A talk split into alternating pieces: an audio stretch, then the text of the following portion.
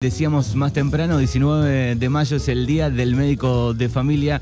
Se celebra en el mundo desde el 2010. La Organización Mundial de Médicos de la Familia, bueno, propuso la creación de este día para eh, destacar la importancia y la contribución de los médicos de familia en los sistemas de salud a nivel mundial. Y para charlar un poco de eso lo tenemos a José Luis, al doctor José Luis Amato. Le damos la bienvenida. Buenos días. ¿Qué tal? Buenos días. ¿Cómo te va? Bien. Todo, todo bien. Saludos a todos. Bueno, gracias por pasar por la radio un par de, de minutos en este día. Eh, recién estábamos hablando fuera de aire que, eh, bueno, es una, residencia, se estudia, ¿no? Este, más allá de, de ser de médico, ¿no? Este, el, el, tema de ser este médico de familia, ¿no? Claro, la medicina de familia significa una especialidad médica dentro de la rama de todas las especialidades, como puede ser un cardiólogo, como puede ser... Y se implementó una residencia, por eso decís que a partir del 2010, porque es una de las últimas residencias que se implementó como especialidad. Como especialidad. Entonces, el médico de familia es un médico que terminó de estudiar su, su carrera médico de seis años como todos y hace una residencia en medicina de familia en la que rota, es decir, cursa durante esos tres años y toma experiencia en las cuatro especialidades básicas de la medicina, como la obstetricia, la pediatría, la, la clínica médica y la traumatología. El médico rota en los hospitales del lugar donde la hagan y bueno, eh, la, la, situación es que es lo ideal para trabajar en lugares más rurales, más no tanto en ciudades grandes, sino en lugares pequeños. Se creó con esa idea la medicina de familia.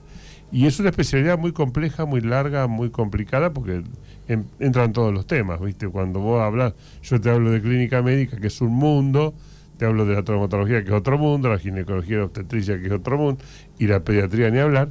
Entonces, el médico de familia es el que aprende un poco todas esas especialidades básicas, las cosas fundamentales de las especialidades básicas, y eh, cae muy bien en los lugares como el nuestro, en nuestro pueblo, donde la medicina de familia pasa a ser fundamental porque es el médico responsable de la salud en general de la familia, de los chicos, los grandes, los abuelos, todos. Claro, va, Por, va, va, es como que el médico va conociendo a todos, ¿no? Bueno, el, y es fundamental, es fundamental justamente, si hay algo que tenemos de ventaja en los pueblos estos es que nosotros conocemos a la gente, conocemos a nuestros pacientes y conocemos sus problemas mucho más allá de la medicina a veces. Sí, sí, porque bueno, va, va, digo, va, el, el, padre lleva al hijo, ¿no? Claro. Eh, y después, bueno, ese hijo va creciendo claro. y se va armando esa cadena, ¿no? Y es un médico entrenado para eso, por eso te digo que sería lo ideal para nuestros lugares que hubiera varios más médicos de familia. En nuestra localidad tenemos dos médicos eh, que son los que han hecho la residencia en medicina de familia, el doctor Nacud, que es el primero que conocí, un gran amigo, uh -huh. y el doctor Matías López. Son los que hicieron eh, la residencia en medicina de familia. Bien, los demás igual, digo, pueden atender a toda la familia, lo hacen, ¿no? En, sí, todo el... está, sí, sí, sí, hay que hace clínica médica y puede atender a toda la familia. Después viste que ahora tenemos traumatólogos, ginecólogos, pediatras, entonces empezamos a completar las especialidades con más profundidad pero estaría perfectamente bien si acá hubiera ocho médicos de familia. Es claro. decir, eh, resolverían los problemas. La cirugía es una de las cosas que queda un poco aparte de la medicina de familia, no, pero están capacitados, en algunos hospitales los han capacitado para hacer cirugías básicas. Uh -huh. Entonces, eh, bueno, acá, gracias a Dios, en Tarraguera tenemos todas las especialidades, casi todas las, especia las especialidades más necesarias. Sí. Y bueno, o las que más frecuentemente uno tiene que, que concurrir. Por eso te digo que estamos. Pero bien, faltan médicos. Sin ninguna duda, sin ninguna duda. Y faltan médicos de familia. Por eso que hay que aplaudirlos un poco porque es una especialidad que no tiene por ahí, viste, vos decís, no, un neurólogo es una es como una eminencia y tiene un, un reconocimiento diferente y lo que hace falta en la salud de Argentina son médicos de familia. Claro. No hacen falta súper especialistas. Hacen falta médicos de familia entrenados muy bien en las especialidades básicas y son los que van a resolver el 90% de las enfermedades que pueden concurrir, porque no solo tratan enfermedades, sino que están preparados para la prevención de las enfermedades. Uh -huh. Y por ahí, eh, bueno, un médico de familia se inclina más hacia una especialidad u otra porque le atrae más o no, pero hay que reconocer al médico de familia como una cosa importante en estas comunidades porque son los que van a resolver, ya te digo, el 90% de las enfermedades que pueden presentar las personas de la localidad. Claro. Eh, estábamos hablando fuera de aire, digo, bueno, de la falta de, médicos, ¿no? Eh, por ahí hay un montón de jóvenes que estudian medicina, algunos no regresan a, sus lugares, ¿no? Eh, el caso de Darregueira es uno, ¿no? Que no, no, hay faltan médicos, este, por ahí hay chicos que se han ido a estudiar medicina, pero bueno, se quedan trabajando en la ciudad. Por ahí chequeas algún otro pueblo, bueno, algunos volvieron más que otros, digo, pero bueno, sucede eso tal vez en, los pueblos chicos también. Sí, acá han vuelto algunos, algunos gente de Arreira, algunos han vuelto, tanto la doctora Dietrich, el doctor López, la doctora Mato también, ha venido a, a trabajar a Darregueira. Claro, pero si mirás en, el lapso de muchos años son, son, poquitos, son tres, claro. Y Los demás no nacimos en Darregueira. Claro, y después conozco dos o tres muy también que están... El doctor Pacini ya también, eh, bueno, fue un médico que volvió, pero bueno, ya estamos, está como yo, estamos en la final, estamos tirando los últimos cartuchos. Bien. ¿y vos cuándo decidiste que querías estudiar medicina? Digo, antes de, terminar el secundario ya lo tenías, este, lo pensabas, me gusta la medicina. Sí, yo creo que sí. La medicina yo empecé creo que en primer inferior, cuando empecé el colegio primario, hice una redacción que quería ser médico. Claro. Eh, lo tenía muy incorporado porque yo quería mucho a un médico que estaba en mi pueblo, era amigo de mi casa, y se murió muy joven. Y yo solo sé, la primera vez que, vi que alguien se moría joven y que tuviera... Y yo tendría en ese momento seis años. Seis años. Seis años. Y bueno, y escribí, me acuerdo que al final del primero, del primer grado, hacíamos redacciones, la verdad que y bueno, ¿qué te gustaría hacer cuando seas grande? La clásica, pregunta. de la maestra que te hacía escribir.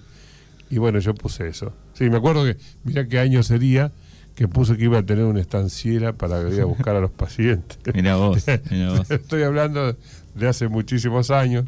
¿Te imaginas que hace 60 años atrás? 60 años atrás. 60 eh, años de, ¿De dónde sos oriundo? De una localidad que se llama Martínez Dios del partido de Lincoln y bueno, ahí era donde yo tenía todo eso. Y por eso que estaba convencido. Después, cuando fui más grande, eh, por ahí dije, pucha, voy a ser ingeniero mecánico. Eh, y después no, no, terminé yendo a la facultad de medicina y bueno, la verdad que una cosa que me gustó, que la pasé muy bien, fue una etapa de mi vida. ¿Pensaste en algún momento en abandonar ahí en el medio y decís, no, esto... No, no, no, para nada, no, no, al contrario, medicina te atrae cada vez más. Si no abandonaste el primer año, claro. es muy difícil que abandones después porque empieza a ser una cosa súper interesante y una fama que tenemos los las personas, los muchachos que estudiamos, las chicas que estudian medicina, es que somos aburridos, nos pasamos hablando otra vez reuniones con chicos que de medicina no querían saber nada, porque siempre terminábamos hablando de alguna cosa que estábamos estudiando. Claro, me imagino. Porque todo nos deslumbra, todo te deslumbra. El cuerpo humano es maravilloso. Bien. Y bueno, terminaste y, ¿qué hiciste ahí cuando terminaste? Bueno, cuando terminé de estudiar, yo empecé la residencia en ginecología obstetricia. Claro. Empecé en el hospital, en un hospital de la Matanza, de San Justo, y después terminé mi residencia en el hospital San Martín de la Plata. Así que en, los, dos lugares hiciste base, digamos, ahí vas aprendiendo conocimiento, experiencia. Sí, y en nuestra época también, ya cuando estábamos en cuarto año de la facultad, éramos médicos practicantes en hospitales del interior del país. Entonces, el, concurrí, yo concurrí al, San Vicente, al hospital de la localidad de San Vicente, cerca de La Plata, y ahí hice tres, cuatro, tres años estuve trabajando ahí como estudiante. Pero ya nos preparaban, nos dejaban atender, hemos hecho alguna cirugía, algún parto, alguna apendicectomía. en ese momento, por supuesto, ayudado por el, por el cirujano el cirujano controlando todo, pero no éramos, no estábamos recibiendo. Eso pasaba en esos años, que teníamos muchas más posibilidades de trabajar en un hospital, hacíamos una guardia semanal, y bueno, la verdad que también son, tenemos historias y cosas hermosísimas que hemos vivido en esa época y grandes amigos. Estamos hablando con el doctor eh, José Luis Amato en este jueves aquí en, Mañanas Urbanas. Eh, cuando estudiaste, en algún momento, en alguna materia, seguramente habrás visto grandes enfermedades en el mundo, ¿no? Eh, y habrás eh, visto, habrás leído sobre pandemia, ¿no? Lo habrán visto en algún momento el, tema, digo. Mirá, vos sabés que en mi caso personal se estudia de una, una, hay una materia que se llama enfermedades infecciosas, donde se estudia un poco todas las, los tipos de expansión de las enfermedades infecciosas. Y uno de los temas eran las pandemias, pero yo lo viví nunca. Entonces, lo que hacíamos era estudiábamos una epidemia, una pandemia, es decir, la clasificábamos de alguna forma, era la forma de distribución de las enfermedades infecciosas. Hay enfermedades endémicas que son de determinada región, entonces estudiábamos todas esas cosas. Pero pandemia nunca, por supuesto, nunca vivimos ninguna. Esto para mí, esta pandemia fue una cosa totalmente novedosa, nunca me imaginé semejante atrocidad que fuera una pandemia. Y bueno, la viví ahora de ya cuando uno estaba terminando su, actividad. Y bueno, me parece que esto hay que tomarlo muy en serio, es una cosa grave. Viste que en la pandemia se mezcló mucho otros temas con la enfermedad en sí. Y en vez de hacerle caso a los médicos que realmente saben, que son infectólogos, o se llama, viste, le hacían caso a un periodista. Un, sí, que decía que había que ah, tomar Sí, pero son, Cualquier cosa, son detalles muy propios y pasó en todo el mundo, no solamente en Argentina. Sí, sí. Y bueno, y si las vacunas sirven, y si no sirven, y si es de Rusia, y si es de Estados sí, tan pronto. sí, bueno, pero el esfuerzo que se hizo, hay que reconocer que la medicina es un esfuerzo tremendo para crear una vacuna en solo un año y distribuirla y frenar esta pandemia, porque antes las pandemias cuando uno se pone a leer, porque a través de esto empezamos a leer, claro. más una pandemia, antes la veíamos como una cosa por arriba. Sí, o fue hace... Eh, sí, claro, en el año 1927 te dice, vos, ese yo, yo no soy parte de eso, ¿viste? Sí, sí. Bueno, ahora nos tocó. Entonces empezamos a leer y las pandemias duraban 5, 8 años, porque primero que se desparramaba mucho más lento porque no teníamos aviones. Sí, las pandemias ahora se distribuyen por los aviones. La gente cambia de país y de continente con una facilidad asombrosa. Y, por más control que haya, digamos, es medio incontrolable. Y el control es bastante complicado, algunos que no entienden, porque el gran problema, es decir, el gran problema de estas cosas son la gente que no entiende el problema como es. Viste que viene tergiversado, que viene que yo no me pongo, que vos no usás, que vos no sé qué. Sí, sí, bueno, desde el primer momento cero, digamos, gente que se subía a un avión eh, teniendo fiebre y no le daba bolilla. No le daba bolilla, o iba de un país a otro, pero y hoy la gente se moviliza muchísimo. Entonces, quiere decir que la pandemia se desparramó en una velocidad espectacular y bueno, ya está descendiendo. Eh, ahora, bueno, la ministra de Salud dijo que por ahí estamos en la cuarta ola, que hay que otra vez empezar a, a, mantener el distanciamiento social, el lavado de manos, el barbijo en lugares cerrados. Creo que todo eso es muy necesario todavía, a pesar de que a algunos les parece que se terminó, pero es parte del desconocimiento, no es parte de la pandemia, puede, podemos tener un brote y es cierto que al estar todos vacunados vamos a tener muchos menos problemas, porque ahora ya el virus ese va a pasar a ser un virus común como el de la gripe y que puede matarnos, pero mucho menos que cuando nos agarró sin ninguna defensa, sin vacuna, sin nada, y lo único que había era quedarse en su casa. Bueno, eso también trajo muchos problemas, pero creo que... Ahora, el trabajo que han hecho eh, todos los efectores de salud en todo el mundo, ¿no? Digo, desde el, desde el más abajo hasta el más arriba, ¿no? Desde los enfermeros, las enfermeras. Maravilloso, maravilloso. Bueno, los médicos de familia tuvieron muchísimo que ver, es decir, están preparados para justamente la prevención de las enfermedades, porque si a vos te cuida un médico de familia, en tu casa, vos lo que tenés es la prevención de vacunas, no, no solo venir cuando está enfermo. Es decir, nosotros tenemos la costumbre de ir al médico solo cuando estamos enfermos. Y a veces uno cuando tiene antecedentes familiares muy graves o, ciertas cosas, eh, va al médico para prevenir enfermarse, porque eso sería lo maravilloso y lo económico. Entonces, uno, yo trabajo generalmente casi todo en prevención, porque mi especialidad eh, fue, trabajo en, atiendo gente de todo tipo de cosas, pero eh, empezar a prevenir la hipertensión, la diabetes que va a tener aumento. Ahí, ahí donde el médico tiene una función fundamental que no se ve, no se habla, pero que cuando alguien tiene una obesidad importante, cuando se alimenta mal, cuando tiene algunos antecedentes familiares, uno empieza a recomendarle a tomar ciertas medidas cuando no está enfermo. Claro, o cuando está llegando cierta, cierta edad también, ¿no? Y bueno, también, pero los jóvenes también deberían tomar conciencia porque hoy vemos, por ejemplo, bueno, yo tuve infarto a los 48 años, antes casi no se veía esas cosas. Claro, muy joven. entonces, y hay más jóvenes, ¿eh? Hay más jóvenes con infarto. Entonces, por eso te digo que eh, las enfermedades con la diabetes, el, colesterol, todas las cosas que, los médicos rebatimos, es bueno mantenerlos bien cuando uno está bien. Es decir, uno debería eh, cuidarse cuando tiene 18. Entonces, prevenir las enfermedades tóxicas, por supuesto. Pero te quiero decir, eh, eso es más llevadero porque nosotros no tenemos una gran cantidad de gente con tantas enfermedades tóxicas, pero hay que, hay que empezar a trabajar sobre esas cosas porque son las que van a mantener la salud. La gente sin enfermarse y vivir más años. Sí, estamos pensando digo, que también tiene que ver un poco con lo cultural, ¿no? El, prevenir, eh, mirando otras este, culturas del mundo, digo, tal vez más controles.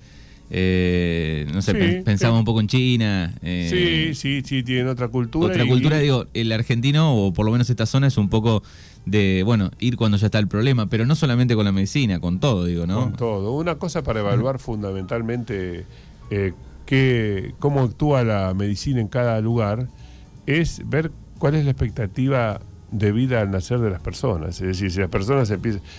En lugares de África se mueren a los 42 años, 50 años. Sí, ya son viejos y se mueren.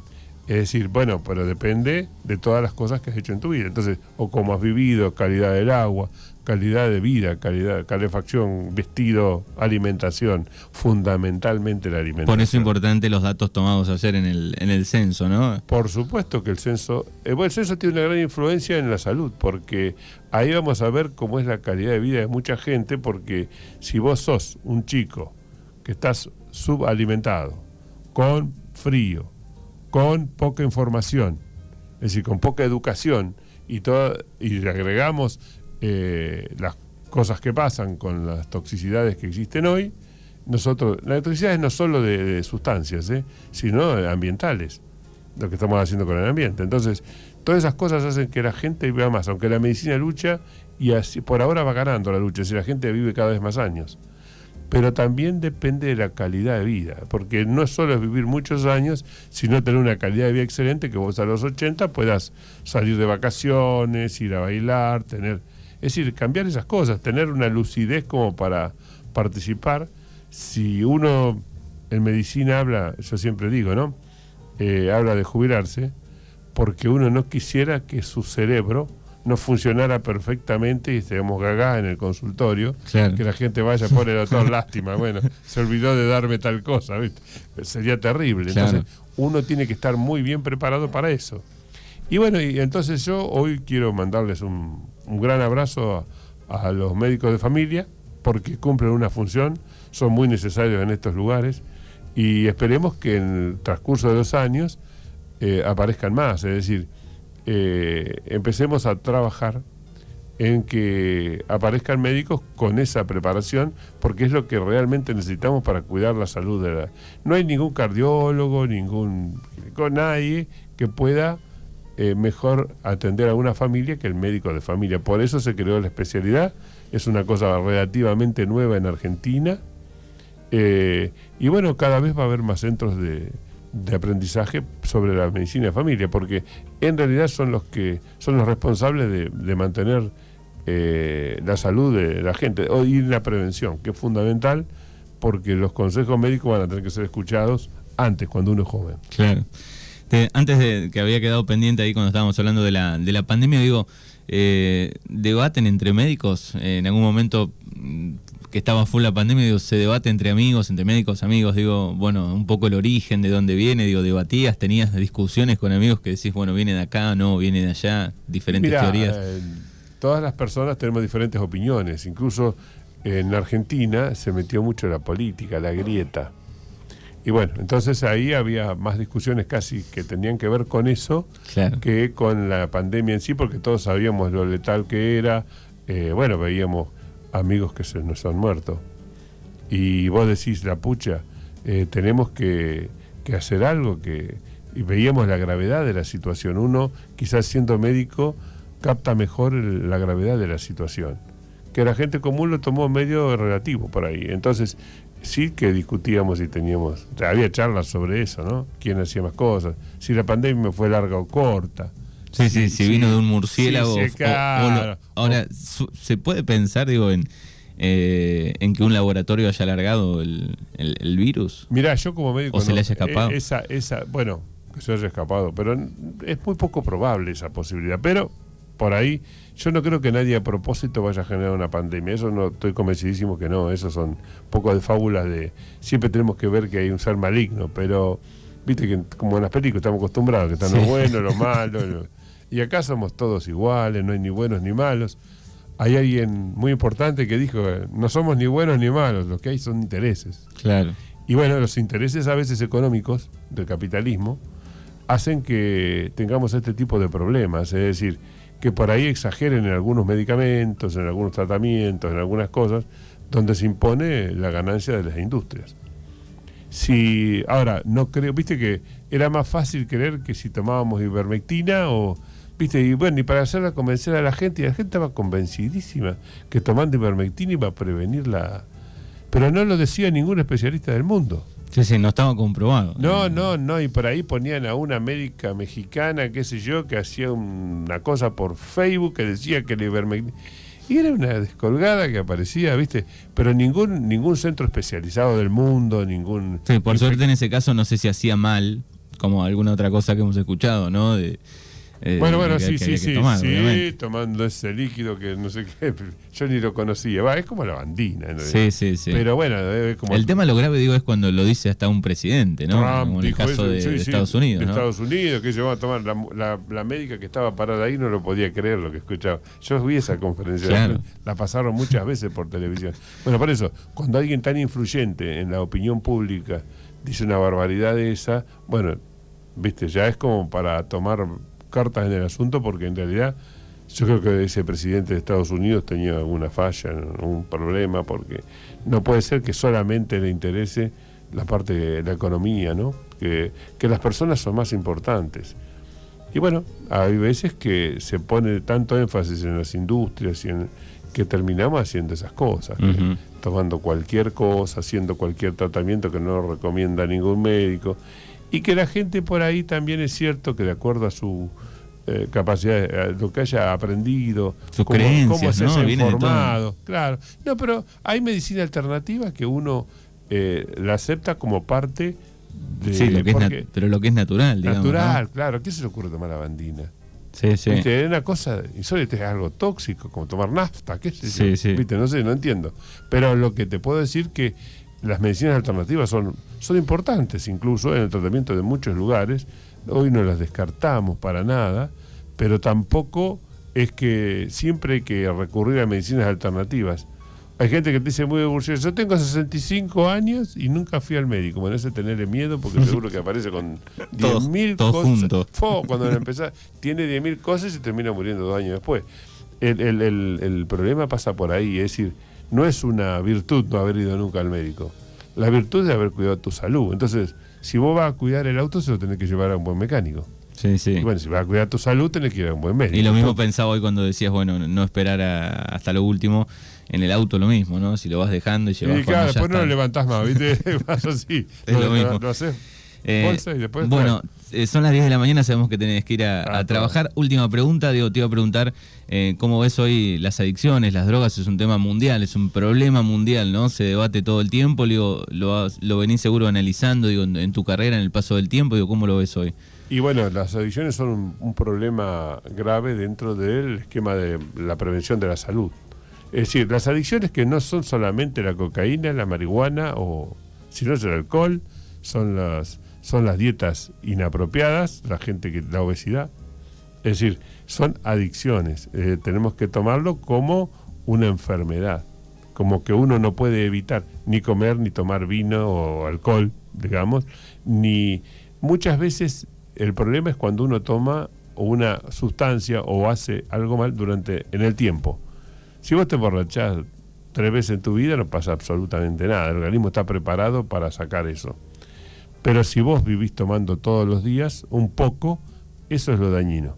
Es decir, que vos todos los días consumas una cantidad importante, nosotros decimos más de 700 centímetros cúbicos de vino por día, por ejemplo, o más de, un litro de cerveza por día, eso es una cosa tóxica. Si vos te tomás dos litros el sábado, no pasa nada. Pero ojo, pasa así, porque el alcohol no solo mata porque te estropea el hígado y el estómago y bueno, y los riñones y el cerebro, sino que mata porque produce accidentes de tránsito.